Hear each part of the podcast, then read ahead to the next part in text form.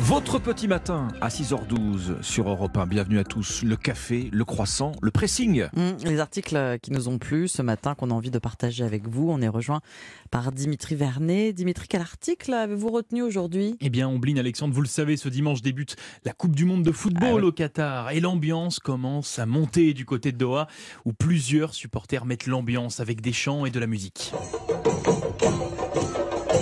Et oui, c'est ce qu'on constate hein, sur les vidéos partagées par les comptes officiels de la Coupe du Monde, où on y voit justement des supporters brésiliens, argentins et même français. Mais selon les internautes, eh bien, il y a un couac, notamment sur la nationalité réelle de ces supporters. C'est ce que Ah. nous relate le, le journal Le Point ce matin, puisque oui, sur la vidéo des supporters tricolores, par exemple, aucun ne parle français et Ah. l'on distingue en réalité de nombreuses personnes indiennes, ce qui confirme d'ailleurs les informations de la presse britannique qui indiquent que de nombreuses personnes auraient été payées pour défiler comme des supporters, entre Mais guillemets. des supporters de n'importe quel pays alors Exactement. Et pour la Ah. parade française, par exemple, c'est l'association French Football Fans India qui a défilé.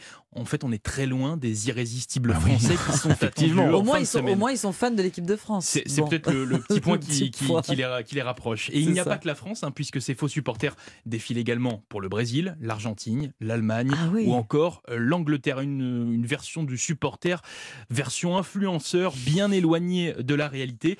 Le Qatar soupçonné de faire défiler de faux supporters avant la Coupe du Monde, c'est-à-dire dans les colonnes du Point ce matin. Votre drôle. sélection ce matin, Ombline. Ah bah tiens, on va pas trop s'éloigner du football. Enfin. Faire du sport dans une salle en ville, faire du sport dans une salle en ville, ça vous tente peut-être, vous êtes euh, déjà euh, adepte Oui, non, Oui, Non. On oublie Un les... petit peu, juste, Un hein. petit peu. Dans la, Alors, dans la nature plutôt. Peut-être dans la nature. Oui, Mais en plutôt. tout cas, les salles de sport, on va oublier les néons aveuglants et les lumières blanches désormais. Le Figaro nous parle de cette nouvelle tendance venue des États-Unis. Éteindre les lumières dans les salles de sport, tendance dans l'air du temps, hein, quand on nous encourage Oui. à plus de sobriété énergétique. Donc tant mieux. Faire du vélo, bah, du coup, vélo électrique. Oui. hein. Enfin, du pas électrique, du vélo comment euh, Sur sans- place. Sur Sur place, place. sans Sur roue. place. Suivre des cours de boxe ou de bootcamp. Vous savez, le bootcamp, c'est cet entraînement bien musclé inspiré des sessions euh, sportives militaires des Marines américains. Bref, transpirer dans une quasi-obscurité, une lumière euh, suffisante pour apercevoir quand même le punching ball. hein. Ah oui, Enfin, oui, de- c'est de- important. hein. Vaut mieux pas pas se taper à côté. de Voilà. cible. Voilà donc une nouvelle manière de pratiquer le sport et surtout de concevoir une séance de sport pendant laquelle on ne passe pas son temps à se scruter dans le miroir puisqu'on voit rien de toute façon Oui, oui. et à regarder en, en biais là où le voisin sur le tapis d'à côté se concentrer sur ses émotions et son propre effort, c'est l'idée.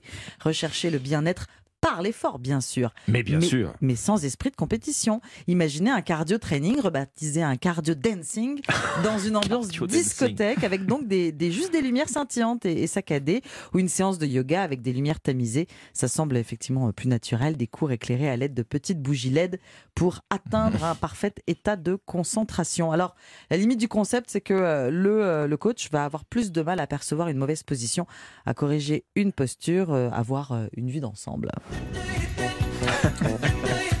Forcément. forcément. Bah oui. Les clubs de sport éteignent la lumière, c'est dans le Figaro. Voilà, on Mais va je suis tenter. content. Mais je suis content parce qu'au moins je vais pouvoir faire du vélo sans que mon Sans voisin me juge. Oui, c'est ça. C'est ça.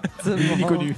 On termine ce tour de table avec vous, Alexandre. Vous faites Oui. du vélo dans la nature, d'ailleurs. Ah oui, dans la nat- dans- surtout dans la nature, Euh, uniquement dans la nature. Vous savez que la Terre a tremblé hein, hier dans les lycées avec euh, cette annonce Mhm. terrible, terrible annonce. À la rentrée 2023, les maths vont faire leur grand retour dès la classe de première. Alors je pense qu'il y a un certain nombre de règles et de compas qui ont dû valser hier euh, Ah à, à cette annonce. Et pourtant, et pourtant, rappelle Ouest France, c'est oublier combien les mathématiques nous sont utiles dans la vie de tous les jours. Et oui, un prof de maths de Roubaix a été consulté par le quotidien et il donne quatre exemples d'applications concrètes des maths au quotidien. D'abord, le bricolage. On bricole grâce à Pythagore. Oh là là là là, que c'est loin. Oui, Le c'est loin, théorème de Pythagore, Pythagore. Je vais pas vous le demander de, de le réciter, mais bon, l'idée c'est que quand on pose une étagère, par exemple, euh, bah, c'est bien pratique pour calculer une longueur. Vous savez, sur le, le fameux triangle rectangle. Oui. La cuisine, la cuisine au quotidien, vous avez trouvé une super recette, les proportions sont pour quatre personnes, mais vous êtes 6 à table. Et bien là, vous utilisez le produit en, Et croix, produit en croix. sans forcément le savoir. Mm. Ne me dites pas que les sites internet font le boulot à votre place. Euh, Bah, c'est vrai que c'est le cas.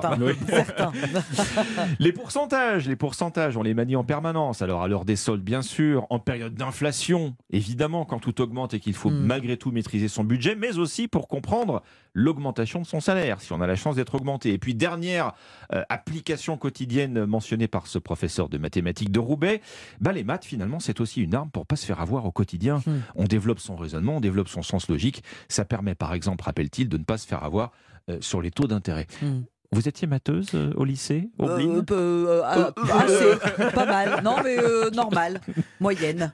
Dimitri, j'aimais ça. J'ai fait un bac scientifique, Ah donc oui, même. mais enfin, euh, je vous dirai pas ma note au bac, hein, parce que si ça risque d'être. je voulais- je voulais pas Bon, j'ai eu demander. 7. Bon, eu sept, voilà. En maths En maths, ouais, Bon, ouais, compliqué. C'est pas grave, mais c'est- difficile euh, en, en sciences.